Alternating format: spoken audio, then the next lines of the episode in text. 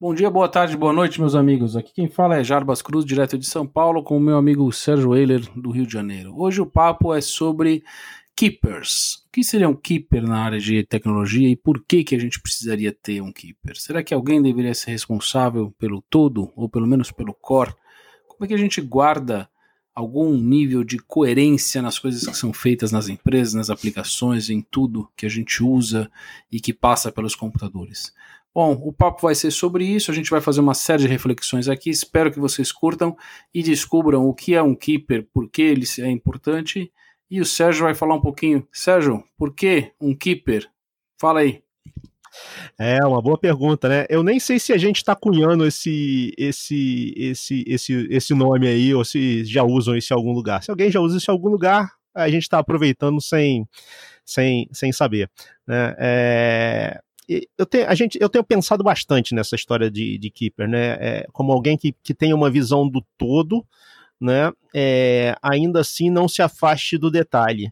É, é, meio difícil ou meio paradoxal falar isso, né? Mas é, eu diria que alguma pessoa que entende do processo da empresa, é, que entende da tecnologia e tem maturidade o suficiente para aplicar a tecnologia para resolver o problema da empresa da forma mais correta e mais segura, ao invés de aplicar a tecnologia só por tecnologia é, é, e se aprofundando ao nível muito baixo aí, como a gente estava conversando antes, sobre, é, no, no, no, detalhe das questões, entendeu?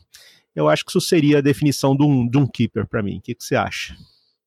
Eu acho que é por aí, tem níveis diferentes, né? E, e para quem não sabe, por exemplo, é, um desenvolvimento de um software aberto ou livre como, como Linux, ele necessita de algum nível de descontrole ao mesmo tempo de controle. Né? Tem, tem, tem um, um, livro interessante que é o Bazar e a Catedral que fala muito bem disso. Então, se você for pensar em um, em um, em um bazar, ele é algo absolutamente descoordenado, onde as coisas vão e vêm, você vende de tudo, não tem muito horário, você não tem muito controle sobre o que está lá esse é um bazar, né? é uma, é uma riqueza, uma beleza e uma, uma diversidade interessantíssima e que acaba tendo um.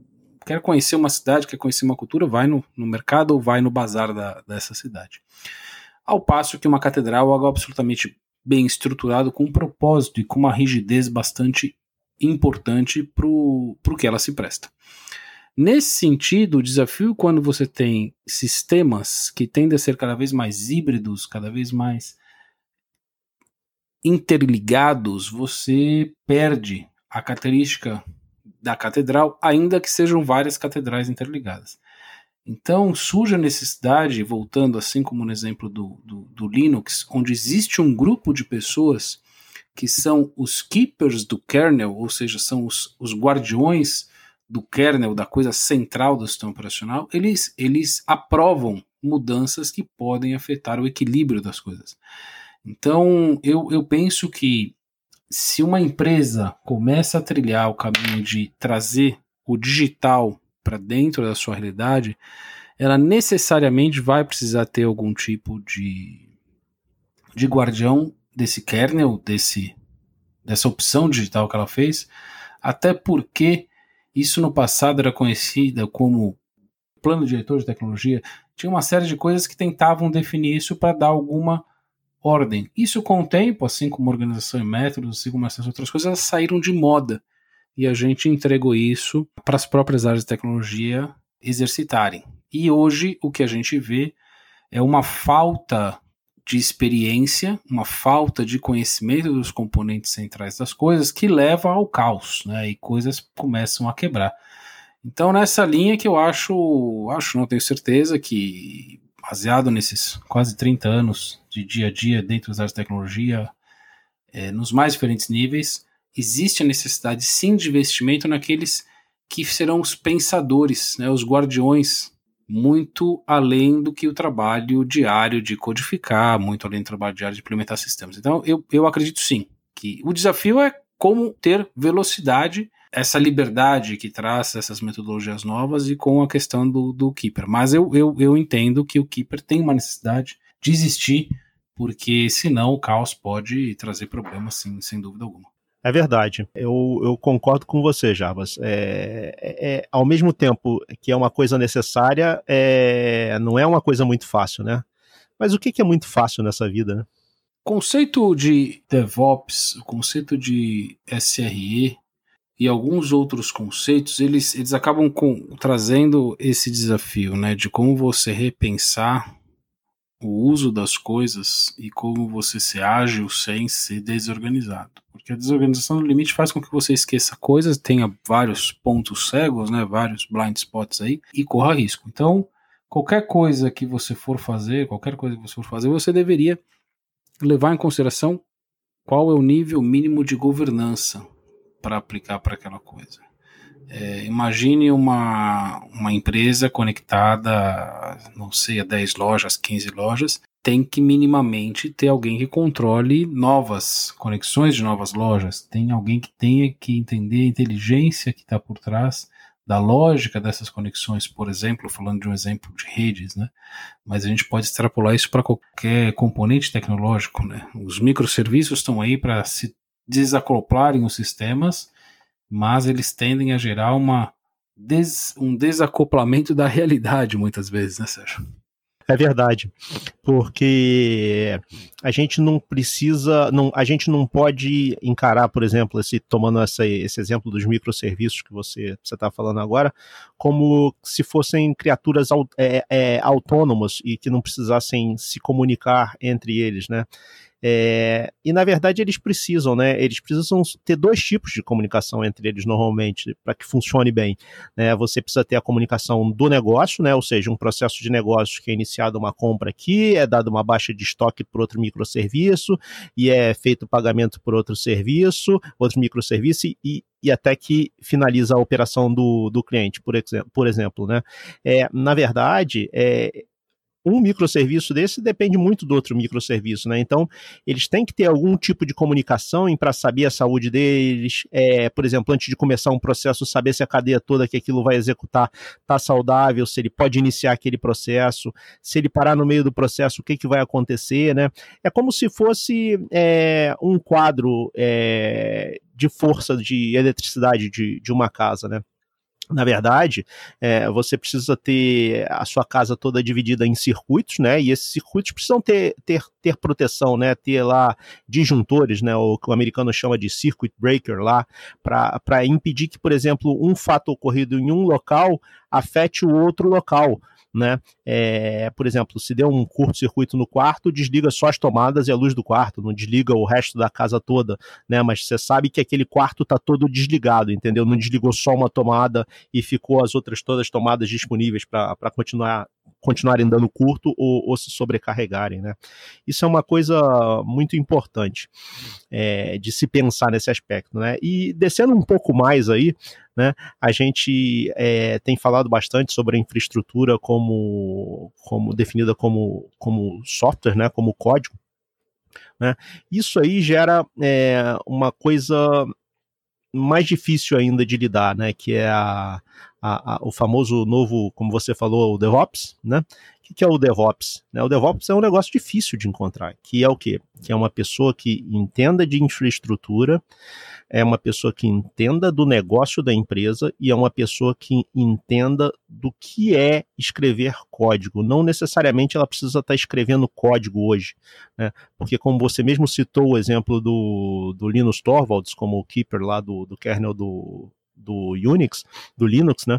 É, ele mesmo fala que ele não escreve mais código, né? Ele muitas vezes comenta as, é, as change requests lá, os pull requests lá do, no, no, no, repositório do, do kernel, né, é, com pseudocódigo, né, dizendo se for isso, faça aquilo, ao invés de escrever código em uma linguagem específica, né, mas um dia ele já escreveu um sistema operacional, ele definitivamente sabe que é escrever código, né, e como encontrar, é, são dois desafios, né, você encontrar é, pessoas para trabalhar no seu time ou na sua empresa que entendam de software, de escrever código, de infraestrutura e do negócio da empresa. E quando a gente está falando do Keeper, a gente está falando de um cara que tenha todo esse conhecimento, além da experiência de viver um dia a dia corporativo e de ter já sofrido tido muitas alegrias com o que funciona e o que não funciona na, na, no, no software, na tecnologia, né? É, como diz aí o Andy Jesse da, da AWS, eu gosto muito dessa fala dele, é, ele fala que, é, que não tem algoritmo de compressão para a experiência, né? Isso é uma verdade. Se já é difícil encontrar um, uma pessoa de DevOps hoje, o Keeper então fica mais difícil, né? E como resolver essa parada? É, o assunto do, da pessoa de DevOps eu acho que é um misunderstanding. Eu discordo um pouquinho de você porque DevOps não é uma pessoa, uma profissão essencialmente, né? Você cria um processo onde você favorece colaboração e comunicação entre as diversas áreas, e aí, como você falou, de negócio, desenvolvedores, infraestrutura, e estabelece esta, este trabalho, vamos dizer, integrado. A questão é que aí sim, no ponto que você falou, as pessoas têm em diferentes graus conhecerem essas coisas, porque elas precisam interagir. Então, quando você tem um grupo, um processo, uma área ou grandes projetos que você trabalha dentro dessa mecânica DevOps, você precisa que cada um deles conheça minimamente o, a área de, de expertise do outro, né, para eles conseguirem conversar. Esse, é, voltando um pouco para a questão dos microserviços também, esse, esse emprego de cloud, vários microserviços podem criar uma mega confusão, né? Essa é uma coisa muito importante, porque o microserviço precisa ser bem desenhado. E, e faltam muitas vezes, acho que uma carência e uma oportunidade tremenda para os profissionais de tecnologia trilharem o caminho da arquitetura de sistemas, né? porque esse arquiteto de sistemas é quem entende a lógica, entende os componentes, a interação. Não necessariamente ele vai construir cada um dos componentes, mas ele vai conseguir ter esse olhar sobre tudo, né? sobre as coisas que estão ali, sobre o business, sobre o software, sobre a infraestrutura, e ele junta tudo. É como se fosse um grande maestro, um grande orquestrador, por isso que ele é o keeper. Então, o, o próprio Linus Torvalds ainda se identifica como Systems Engineer, definitivamente, né, como, como o Sérgio falou, muito provavelmente ele não é mais um programador 24 horas, é, certamente, seguramente ele conhece muito, e, e daí ele consegue então orquestrar, arquitetar e ver se as coisas têm sentido ou não. Porque o grande problema, como, como o Sérgio falou, muitas vezes as pessoas pensam nas conexões, é, mas não pensam nos circuit breakers, não pensam nas proteções que precisam ser criadas para as aplicações. Quer dizer, como é que vai reagir quando der errado? Acho que a gente já até falou um pouquinho disso antes. É muito importante essa busca. Eu não vejo muitos profissionais de tecnologia buscando espaços como arquitetos, assim como eu não vejo as empresas dando importância para arquitetos. Os arquitetos hoje eles não são vistos como peças centrais no conceito DevOps.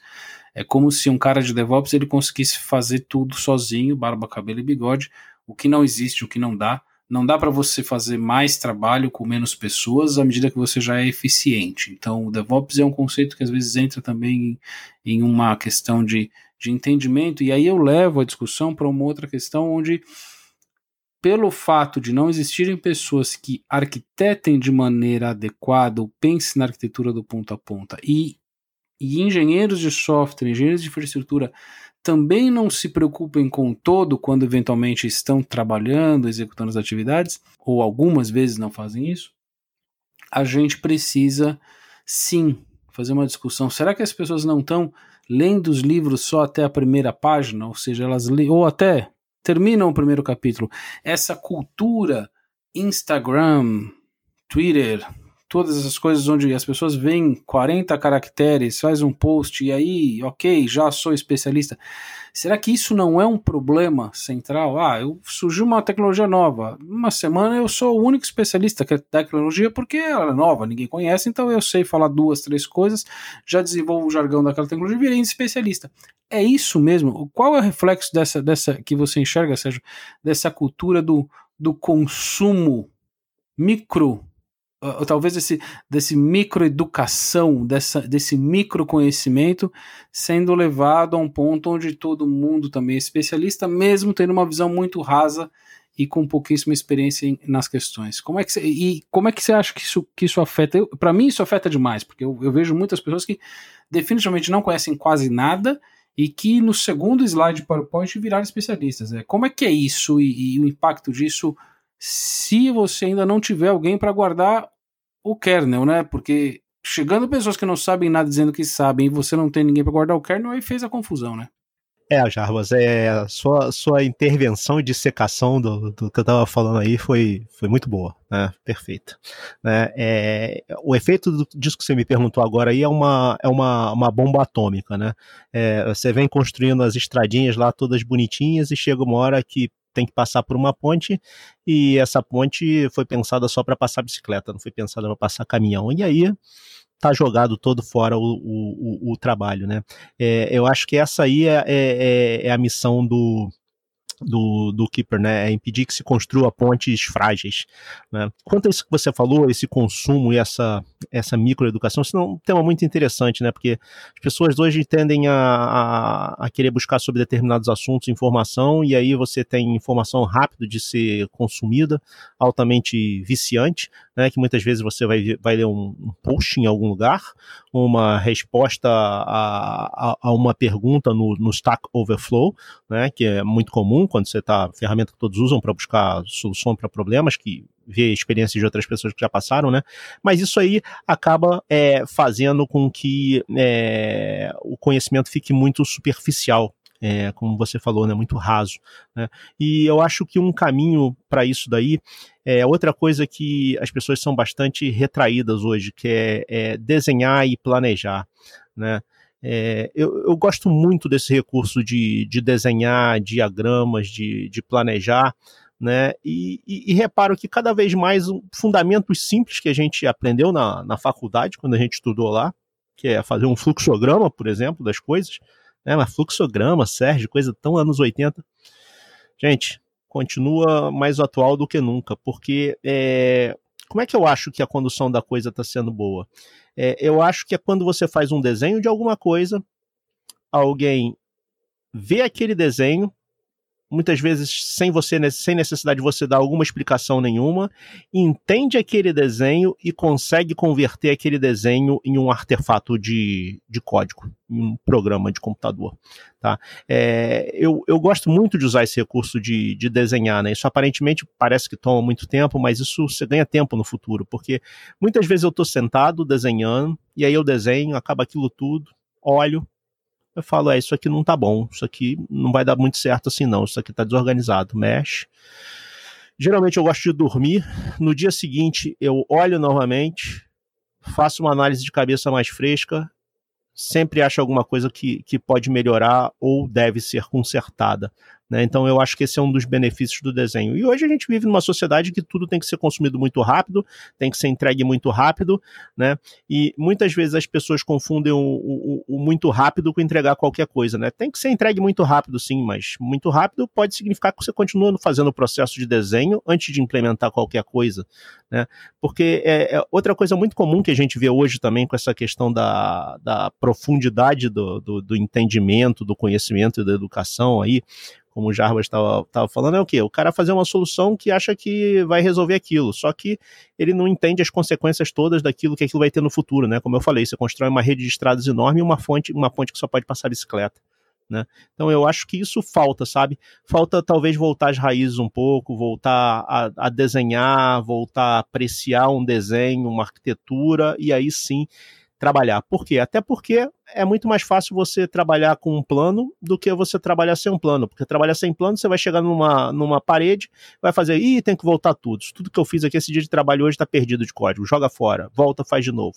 E é assim que muitos, muitos projetos e muitas empresas têm, encontram insucesso. É, né? Falando, você falando, a gente vai é, refletindo e, e, vendo as coisas acontecendo, né? O, além dessa questão, né, e um dos pilares, além dessa questão do desenho, né, e um dos pilares fundamentais do DevOps, por exemplo, é a comunicação e a colaboração. Aí eu pergunto muitas vezes para as pessoas como você vai colaborar ou como você vai comunicar alguém sobre algo que tem que ser feito se você não tiver um plano, se você não tiver um desenho, se você não tiver uma narrativa escrita do que você vai construir, fazer o problema que você vai resolver. É, essa nossa nossa sociedade, ela acabou se tornando uma sociedade muito simplória no que diz respeito a, a compreensão das coisas. As pessoas chegam à conclusão muito rapidamente, né? O, é a super simplificação, oversimplifying. Então, eu agarro aquela crença, aquela crença vira verdade, eu saio repetindo e aí todo mundo já conhece a história. Quem é um pouquinho mais velho, estudou um pouco mais de história, tem um monte de exemplo por aí sobre como né, criar uma verdade repetindo uma mentira várias vezes. E pior, né? A oversimplificação, ela, ela é um risco porque ela traz elementos que são verdadeiros e ela, e ela faz com que as pessoas acreditem naquilo. É, eu já comentei por aqui a minha formação, eu, sou, eu sou, é, me formei no Instituto de Física e na Faculdade de Educação é, da Universidade de São Paulo e, e eu tive muito contato durante muitos anos com essas questões que discutem e até que ponto você pode simplificar as coisas. Então, nesse momento que a gente está, eu vejo às vezes discussões sobre, né, ah, vamos acreditar na ciência, vamos acreditar nisso, naquilo, mas as pessoas de fato não gostam de ciência, elas não gostam de ter que colocar a razão delas à prova. E quando você escreve, você põe um projeto no papel, quando você define datas, você necessariamente tem que fazer um exercício que usa informação, usa razão e abre aquilo para crítica do outro. E as pessoas hoje querem ter likes, elas não querem ter críticas. Então, quando eu vejo alguém coloca um, um documento e um diagrama e envia para o grupo dizendo, olha, pessoal, tá aqui a minha ideia, tá aqui o meu desenho, acontecem duas coisas. Em geral, as pessoas não respondem nada, ninguém dá like nem dislike. Quando isso acontece, porque elas ficam olhando para aquilo e dizem, mas por que, que essa pessoa está fazendo isso?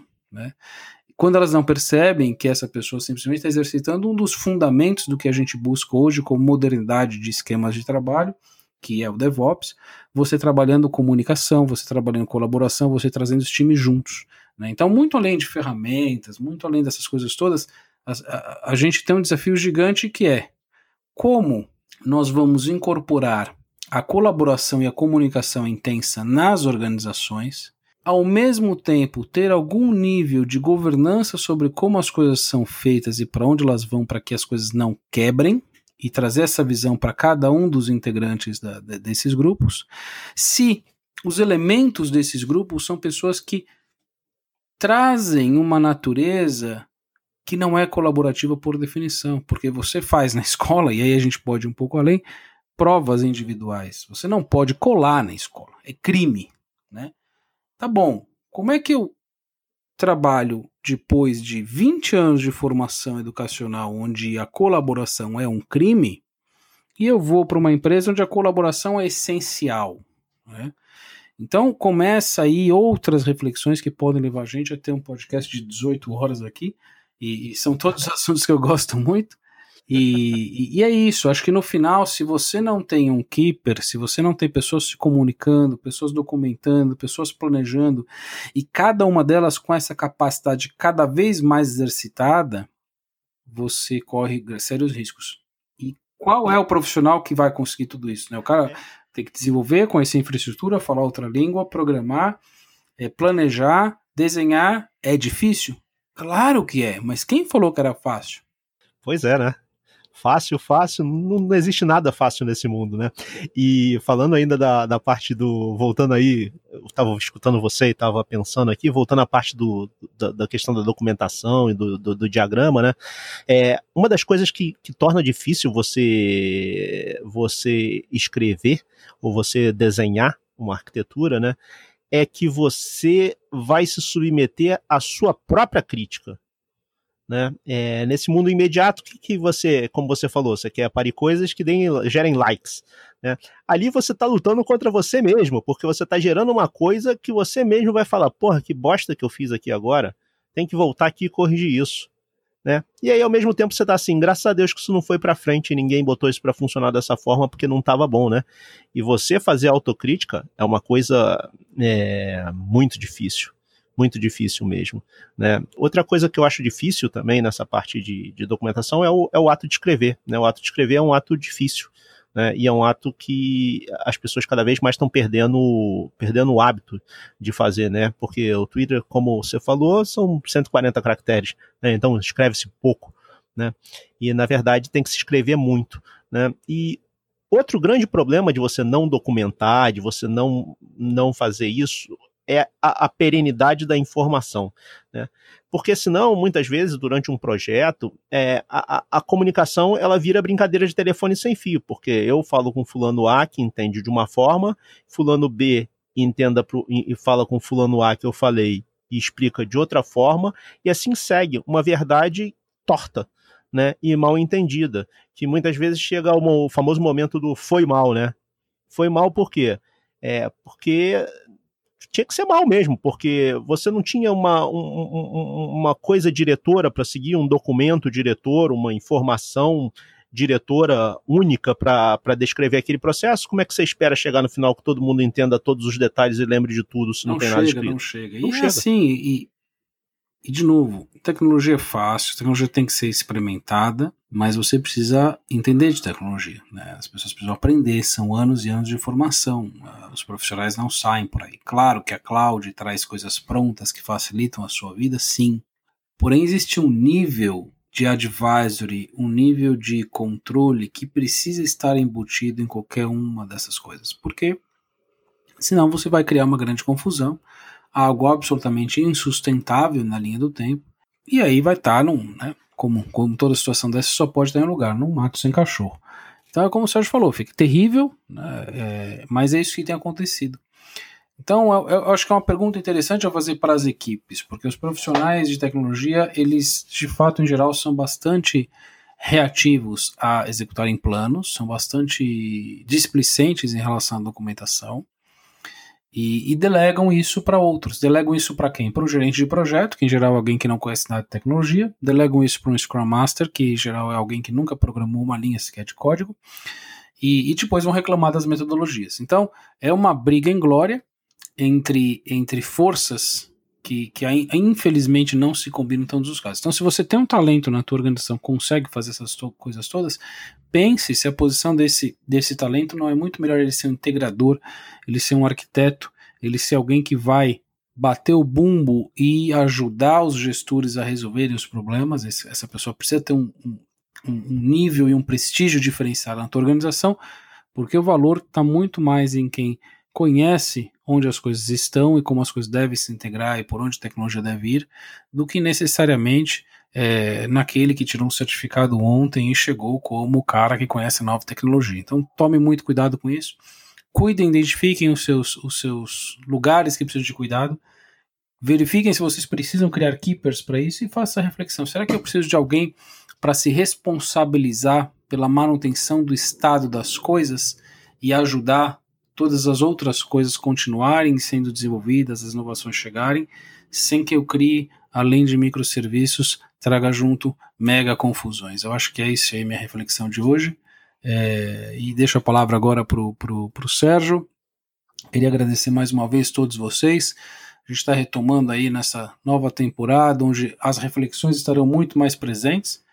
E muito obrigado. Tam, estamos todos, todos os dias atentos ao LinkedIn, atentos ao, aos comentários que vocês deixam para nós.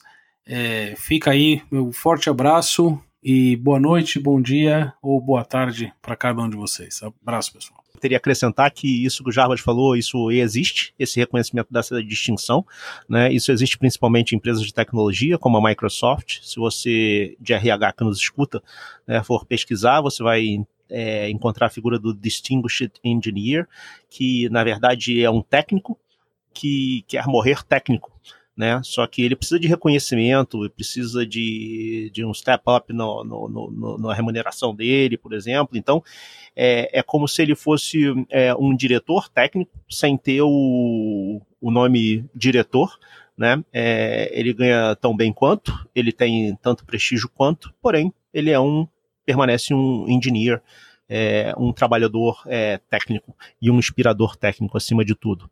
Né? Então é isso aí, gente. Eu acho que nossa conversa de hoje foi excelente. Eu gostei muito, pelo menos. Espero que vocês tenham gostado.